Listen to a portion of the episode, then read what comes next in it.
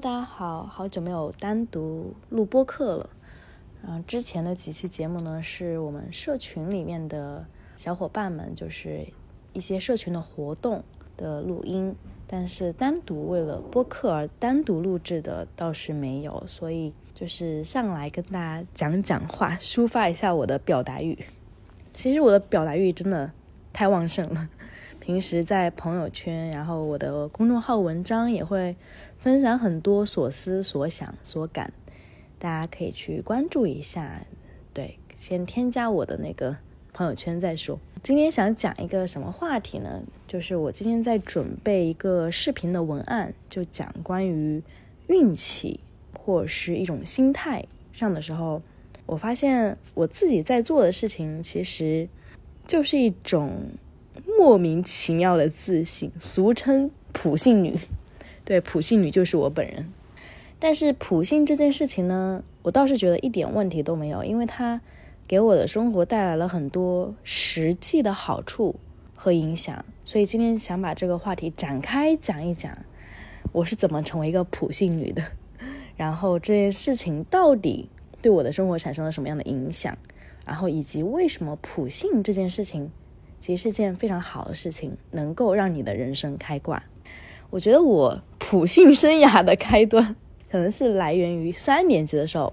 就是大人之间会讲话嘛，聊天。然后我作为小朋友，就很喜欢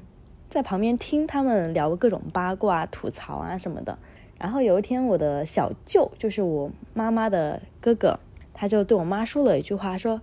那个呱呱这个人嘛，就是我的名字，呱呱这个人。”以后一定是一个做大事情的人，他就讲了一句话，但是背景是什么我忘记了。但他讲了这句话之后，我当时心里就默默点头。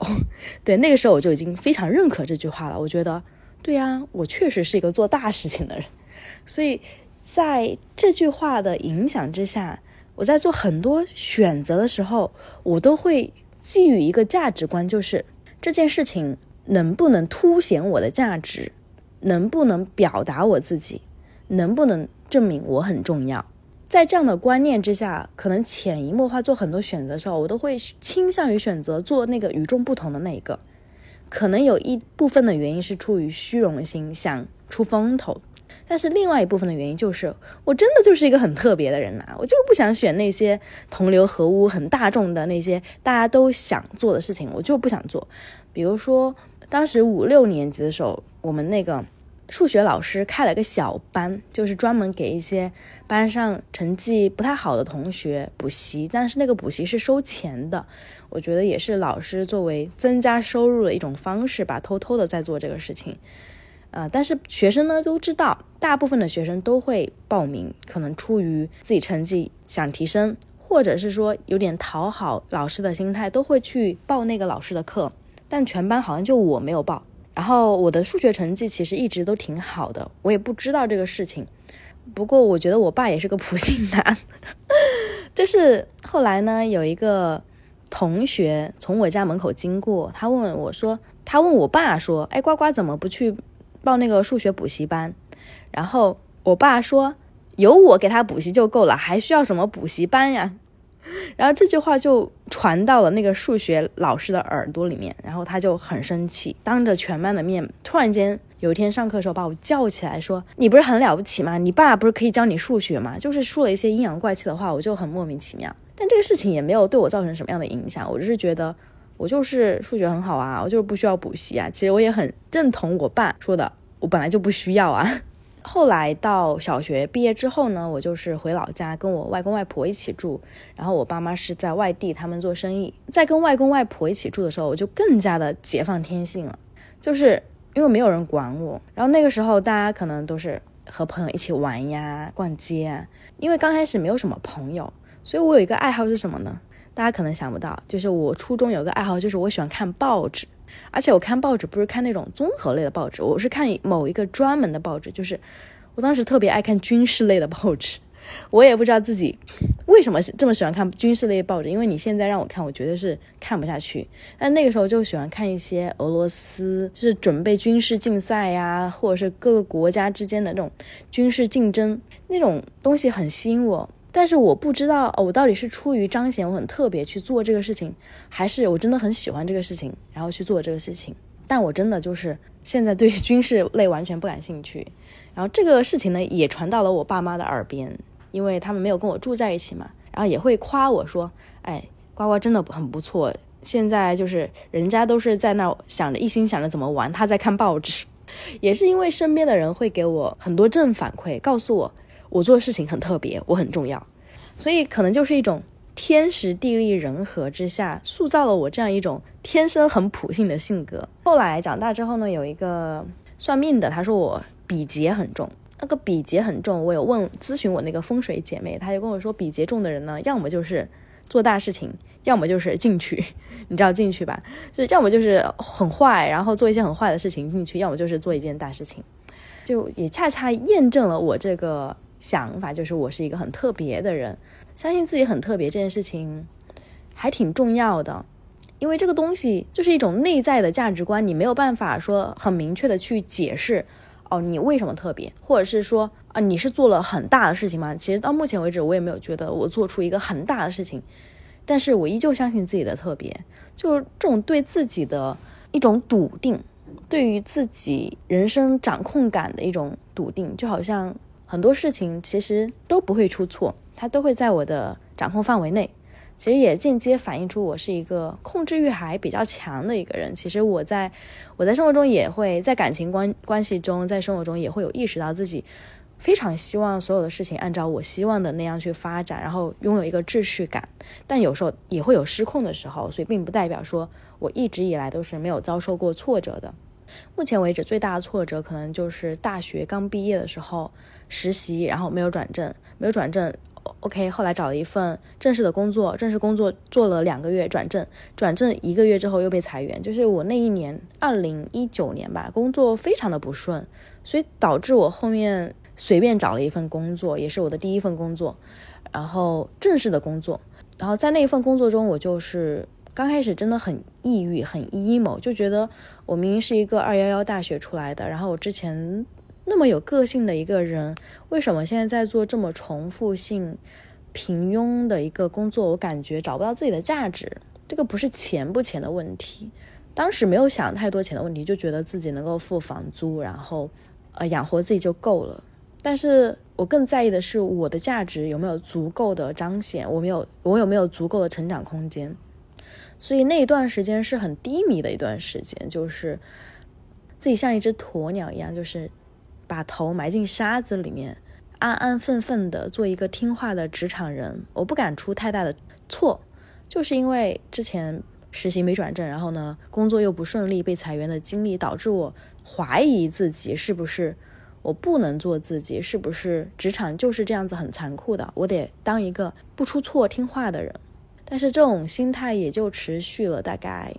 半年左右。半年之后呢，就慢慢开始恢复到一个做自己的状态，就是慢慢那个安全感提升之后，然后再加上在工作上有了一定的效成果，我的 leader 也很欣赏我，也给了我很多鼓励。慢慢的就自己还是开始做自己，恢复到普信的状态。所以普信是一个常态。那相反，哪一天我要是 emo 自卑的时候，反而是一个我很异常的一个状态。到目前为止，我生活虽然没有说，哎，我天生经济家庭条件就很优越，或者是说我的感情很顺利，真的没有说真的很顺利这一说。但说实话，基本上就是我遇到的难事都会顺其自然的化解。可能是因为我是一个比较有想法、聪明的人。那另一方面，我觉得很大部分也是归功于，呃，我自己的一个性格或者是我的磁场比较好，会吸引到一些很好的人和事。也是因为我自己平时也会敬畏因果这个东西，所以我做事情发心出发点。我不会抱着一个很自私，或者是故意的去利用别人、去伤害别人的利益的出发点。我的出发点都是这件事情对你有好处，对我也有好处，就是一个互惠互利的出发点，或者是说能够满足我的一个价值感，甚至我不需要报酬都可以。所以因为我的发心总体上来说都是比较好的一个发心，所以也是比较有贵人相助，有很多很要好的朋友，好在我很需要他们的时候都能够给我提供很大的支持和精神上的力量。在我做博主，然后接触到很多姐妹们的情感案例之前呢，我会觉得大家的人生应该都差不多吧，都是这样子。但是我发现其实不是，很大部分的女生都会有自卑，然后不相信自己值得被爱这一点。当然，我也有过这样的阶段啦，然后也发表过很多的文章啊、视频，包括之前的播客，很多期节目也在探讨这个问题。嗯，大家可以回溯一下，感兴趣的话。但是到目前为止，我算是不相信自己值得被爱这个事情，慢慢的，它对我影响没有那么大了。就是我变得越来越觉得，唯有自爱，唯有相信自己值得被爱，你的人生才会有出路。什么叫人生的出路？不是说你要大富大贵，要嫁一个很好的人，而是说这个出路是对自己而言，你的人生是。自给自足的，你是不留遗憾的，你是每一天都过得很丰富，然后就算有不好的事情、不好的结果，也能自我承担的。我觉得这个就叫一个很满意的、很舒服的人生状态，就是你有自己的一个出口和出路。在做咨询的过程中，我发现很多人他会习惯性的去看到一些。不好的方面就是很消极，比如说有一个跟我长期咨询的姐妹，刚开始她是因为失恋来找我，所以就陪她度过一段失恋期。但失恋之后呢，然后他会跟我分享一些生活的日常，但是经常性的我会发现他好像一直是在抱怨，抱怨自己的老板怎么样，可能不信任他，抱怨自己的同事怎么样针对他。啊，抱怨今天的天气很不好，下雨了，然后自己推着电动车回家好惨，抱怨自己运气好差。就他每看到一件事情的时候，他的第一反应就是抱怨啊，为什么这种坏的事情发生在我身上？那对于我来说，真的可抱怨的东西很少。你让我去抱怨一个什么事情，我可能都觉得对这个事情确实没有很好，但是也不值得我去抱怨。为什么要去抱怨呢？我往往会采取一个接受的心态，就是。这个事情如果很糟糕发生在我身上，那可能就是让我来学习的，因为我之前在这一方面的历练不够，我的经验值不够，我不懂得看人看事情，我不懂得怎么样去处理这类的问题，所以今天发生了这样的一个事情。那我就是要在这个事情中去学习的，学会去与这样的人相处，学会去看人，学会去保护自己，学会去把眼光放长远，然后未雨绸缪，为未来做打算。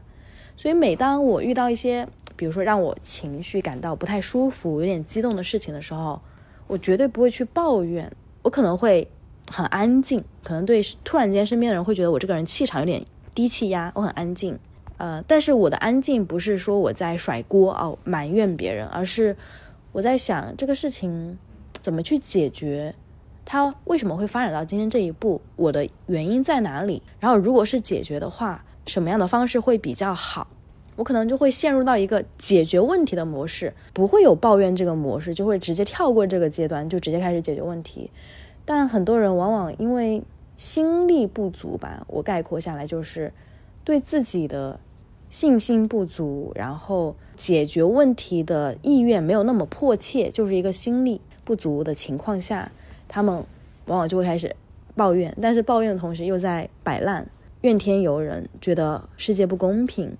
但其实这个世界是很公平的，这也是我的一个底层价值观之一吧。包括我相信因果轮回这个东西也是一样的，我相信这个世界是很公平的。有人伤害我，那这个伤害有一天一定会回到他的身上。我今天释放出的善意和感恩之心，有一天也会回到我的身上。爱出者爱返，福往者福来嘛。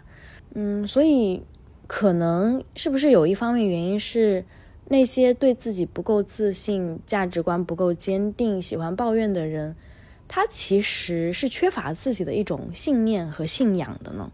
对我刚刚突然间想到这个点，其实我在准备这一期播客的时候，我本来是在写一些点，但是我写着写着觉得，哎，随机发挥吧，对，想到哪说到哪，因为我在写一些点的时候，反而是在束缚我自己，就好像一定要中规中矩的说一些什么东西，但是我不想这样子，所以就随机发挥。但是突然间讲到这个点，我觉得挺挺意外的，是不是因为缺乏一种信仰、一种价值观、一种很非常底层的信念，导致你面对很多人生的困境或者是不开心、不舒服的时候，你不知道如何应对？然后你不相信你自己可以解决这个问题，你也不相信问题事情它一定会被解决，所以你会采取一种逃避、恐惧或者是自我攻击的方式吧。前几天有个女生找我咨询，然后她是她是跟一个有家庭的男人在一起，然后这个有家庭的男人不光花她的钱，不给她情绪价值，羞辱她。反正就是在我眼里，这个男生是一个非常低级的男人。其实这个女生在感情中很痛苦，她也知道这个男生很糟糕。就算是作为恋爱对象，不管他有没有婚姻，这个男的都不值得交往。但她在跟我咨询过一次之后，OK，我要下定决心跟他分手。但过了两天，还是继续选择跟他在一起。包括他自己也说，就是忍不住的会把很多的注意力放在他身上，忍不住的想要去。看看他，想要听到他的一两句甜言蜜语，就会突然间开心很多。那其实他把太多的需求感放在了对方的身上，而没有去思考你自己能为你自己做什么。如果你此刻感觉到很空虚、很难受，那你有想过你自己可以怎么样去爱你自己，去帮助你自己吗？包括。底层价值观，如果你相信因果轮回，或是世界是公平的这件事情，那就不要再介入到这样的一段关系里面去了。我想到我自己每次分手分得很干脆的那个时候，真的就是可能对方做了一些事情和我的底层价值观是有一个剧烈冲突的时候，那个时候我是真的下头非常快，我已经不会去想过去有什么美好的回忆，这个人啊对我好的时候有多好。我就会觉得你怎么会这样的一个人啊？就会觉得你跟我不是一个世界的人，你太低级了。就是我从人格层面上来看是看不起这样的人的。包括刚刚讲的那一位女生，她也有一个很重要的就是缺爱自卑的问题嘛。就为什么人能够忍受一段糟糕的关系，明明很痛苦，还是要继续？那说明这个痛苦他可以忍受。那可能对于我来说，我觉得哦，这个人太糟糕了，这是精神虐待吧？就对于我来说，我可能会有非常大、强烈的反应。但是对于一个陷入在这段关系中无法自拔的人来说，他觉得这个苦是可以忍受的。所以有时候我们生活过得很苦、很糟糕，或者是身边的人都对你不好，其实有一部分的原因是你的潜意识里面是在主动选择，你在选择与痛苦待在一起。你在选择跟有毒的伴侣待在一起，你选择了这样的痛苦，而没有去回避、躲开这样的痛苦，甚至或者是去拿起武器去保护好自己，因为潜意识里面你就是不相信自己是可以反抗的，我是可以站起来的，我是可以去维护自己的尊严的，我是可以离开他的。你不相信你可以离开他，所以你会反反复复的回到他身边，对方三言两语你就可以。让你轻易的放下你之前鼓足了多少勇气做出的决定，但你还是选择了放弃。以前读书的时候，包括爸妈的教育，会给我们灌输一种好学生心态，就是我要好好学习，好好学习就一定会有收获。如果我这个时候成绩不理想，那一定是因为我不够刻苦努力，我要继续刻苦努力。大家会把这种思维方式延续到生活当中。就算你已经不再是学生，你已经踏入职场之后，大家还是会有那种好学生心态，就是如果领导不认可我，是不是因为我做的不够好？如果我现在的工资只在这个水平线上，那说明我跟别人之间有很大的差距，说明我还不够努力。但我越长大，或者是见到的人越多之后，我发现这个世界的规则不是靠努力运行的。这个世界的规则，首先第一层是你的心，你的发心是不是正的？你的发心是出于热爱还是出于恐惧？比如说，你选择一份工作，你是因为害怕自己活不下去了，害怕自己没有工作就就没有选择了，就落后了而选择这一份工作，还是出于我热爱这一份事业，我热爱这个工作内容，我想通过这个工作去创造很大的价值，我想要为这个社会做贡献。你的发心是出于热爱还是恐惧呢？如果你的发心是出于恐惧的话，那你的行为模式往往是非常短视的，就跟感情里面的短则男一样。短则男要的就是新鲜、刺激、快感。你在做很多选择的时候，你看到的都只是一个短期的利益，因为这个东西短期有利可图，所以我选择，而不是说问问自己，你长期想要成为一个什么样的人？你是否足够的了解你自己，知道你未来？五年、十年要成为一个什么样的人？我说的要成为一个什么样的人，不是当某一个特定职业的一个人，而是你选择成为一个什么样品质的人，拥有什么样价值观的一个人。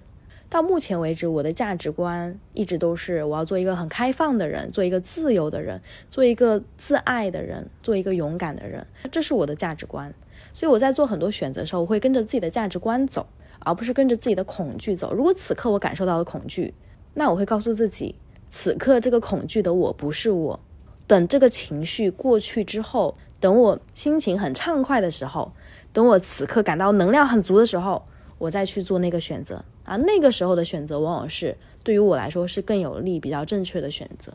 其实今天的这一期节目也是在，就是在剖析普信这件事情，它为什么能使我们的人生受益。不管你现在觉得自己有没有这个资本。去普信，其实你不需要有足够资本才能够普信，而是你从此刻改变自己的心态，改变自己的状态，想象一下，我现在就是一个很优秀、事业有成、人人敬仰、人人都爱戴我的一个人。你会怎么样去做事情？去想象一下那个状态。很多人都会讲吸引力法则，吸引力法则浅层次你讲就是哦，我想要什么东西，我就能拥有什么东西。但事实情况是。你要想要某个东西，而且你必须让自己的思维方式和身体上的感受处于一个你想要达到的那个状态的状态，你才能够真正的达到你想要的那个目标。比如说，你想要做一个有钱人，那你此刻，比如说你并没有很有钱，你可能选择租的房子都是很简单的房子。然后工作呢，也是一个按时薪付费，或者是效益并不高的一个工作，也并不能发挥你的价值的工作。你在花每一笔钱的时候，你都在想要怎么去省。刚刚突然被打断了，就是我的一个富二代朋友给我打电话，问我说怎么理解贫穷这件事情，我就服了。他是那种算是家族继承人吧，然后。前几天开个展会，一致就是七百万出去，然后可能就是现金流有点紧，对他来说，就这个产出投入比没有达到他理想的预期吧。突然跟我聊这么深奥的话题，我发现我身边一些朋友，就是当他们有心结的时候，很喜欢找我聊一些，就你在日常生活中不会说的一些东西。人生啊，爱情啊，贫穷啊，就比较有哲思性的东西吧。虽然我不是哲学出身，但是我对于这方面确实还挺喜欢跟人聊的。就是通过问问题去看一个事情的本质，像苏格拉底一样。好，岔开，我现在要回过来，刚刚讲到那个吸引力法则。呃，如果说你是一个很自己内心感觉到很贫穷、很匮乏的一个状态，其实你的行为表现也是一个很紧缩的，包括你的身体会可能在买一些比较贵重的东西的时候，你会感觉到嗯，好紧张，有点点舍不得，有点点紧绷。但这个心态并不是说当你一定要很有钱的时候，你才可以扭转这个心态。其实当你没有钱的时候，你也是照样可以扭转这个心态的。我给大家举个例子，就是我最近。就是六月份嘛，生病，真的还挺严重的，得了那个盆腔炎，然后什么，对这个女性方面的一个急性的炎症，其实说严重，其实也挺严重的，就是连续十几天都是小腹一直在疼。我刚开始以为是来大姨妈肚子疼，但是它就一直疼，但大姨妈结束了还在疼，所以就去看医生，说我得了那个盆腔炎，然后。就很严重的样子，听那个医生讲的感觉就是你怎么得了盆腔炎什么的，让我打吊水，连续打了七天的吊水，而且是一天打两次的那种，就连续打了十四次。其实是对我来说真的是天天早上八点钟起床去打吊针。不过我这个过程我也没有抱怨什么，我觉得生病了就生病了，因为我自己之前确实对身体没有很重视。那这件事情发生，确实是对我一个提醒，就是二十五岁之后你得好好养生了，就是注意饮食的平衡啊，然后怎么样去保护好自己啊，啊，身体发出信号的时候要及时的去，嗯，关心好自己的身体，不要以为它就是放在那儿就等着它过去就好。所以我之前对这方面的意识其实不太够，这个事情算是对我来说一个很大的提醒。然后也花了好几千块钱，因为我没有交那个医保，因为自由职业嘛。然后我之前一直觉得自己身体挺好的呀，就大不了买点药啊什么的，也不会花多少钱。但是没想到一次性，嗯，包括做检查，然后看医生、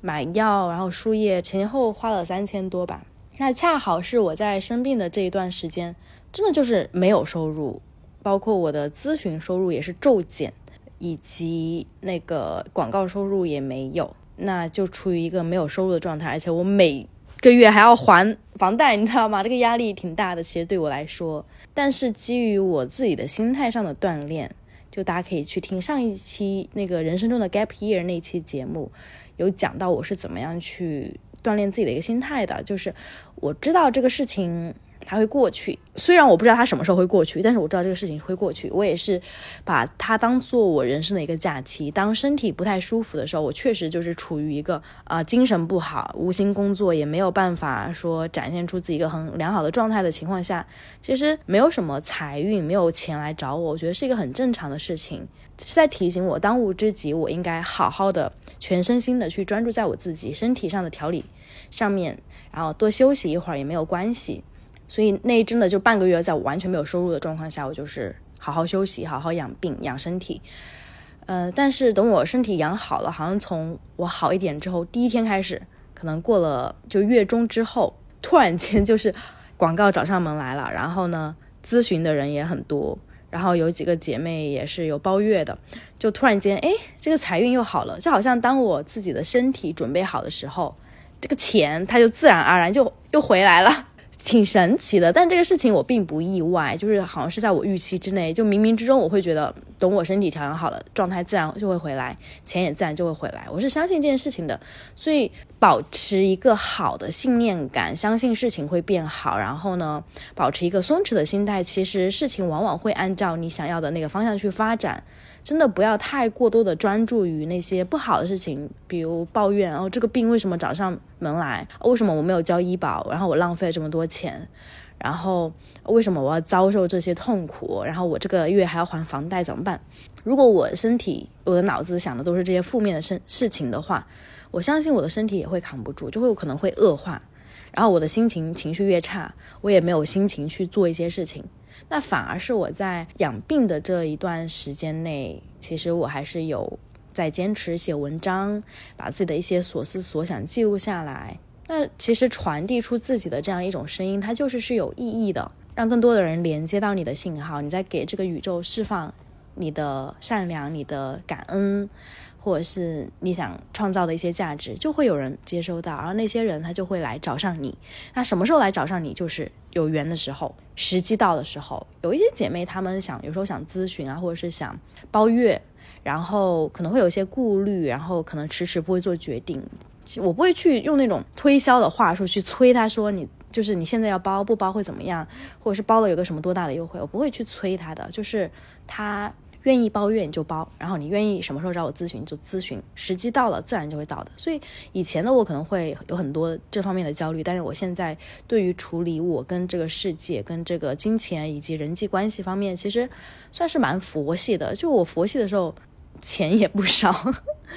对，呃，包括我的那个风水姐妹，之前节目有邀请过，就是关于讲玄学的那一期，她其实也是一个。富婆，她就是每天就是睡睡觉到中午睡觉。我说在干嘛？在午休，在干嘛？在逛街，在干嘛？在在吃饭。就是她真的，你会观察到她活得真的很轻松，但是她的钱也不少。她不是说她家里很有钱，而是她有很多贵人，她的财运来的时候来就是来一大笔。然后她也不是说靠那种呃不合法的途径获取的钱，都是她自己的价值、自己的工作，而每当他休息的时候，其实也是在给自己养精蓄锐，去提升自己的价值，让自己成为一个更有智慧的人。相应的，他的很多追随者，然后也会愿意去付相应的钱去寻求他的建议啊。所以人生就是这样的，其实钱并不是一个目的，钱是用来提升你自己的能量状态，然后好好的去照顾自己的一个手段、一个方式。然后当然，你赚到更多的钱，你有更多的能力去帮到更多的人。更大程度上提升自己的能量，我觉得它这就是一个好的正向的循环。所以，如果你最近感觉到钱有点点紧缩，然后自己有点害怕、恐惧，那我建议你就是你要放下你的恐惧。虽然你现在钱没有很多，但是恐惧这件事情不会有助于你去赚更多的钱。以及放下自己的恐惧之后，随遇而安，想想自己对什么事情感兴趣，你的爱、你的热爱在哪里，抱着一个热爱的发心。去做你想做的事情，那个钱自然就会找上你。听上去真的很玄，对不对？但是你去试一试这个事情，你把这个当成你的一个人生信念，你慢慢会发现很多事情会越来越顺利，然后你也会得到你想要的那些东西。为什么会有这么多吸引力法则追随者？包括我自己也是一个践行者和追随者，是因为我的人生确实是在很小的时候，从做一个普信女开始，到现在做一个情感博主、咨询师。嗯，包括我之后会去西班牙学西语，然后去继续考虑上学，也是基于我相信我的人生不会差，我做的选择不会错，我愿意去尝试很多不一样的事情。然后当我自己的世界打开，我自己的能量不断提升之后，我会变得更有钱。嗯，也确实是这样的一个人生走向吧。所以就分享给大家，我这一期我觉得算是能量满满的一期。嗯，如果你真的很需要能量的话，也。可以欢迎大家可以去加我的微信，不管你是找我咨询呢，还是说就想看看我平时分享的一些朋友圈，对发的一些内容也可以，就是不强求，有缘就可以咨询，没有缘的话就随缘。好，我们这期节目就到这里，大家加油，拜拜。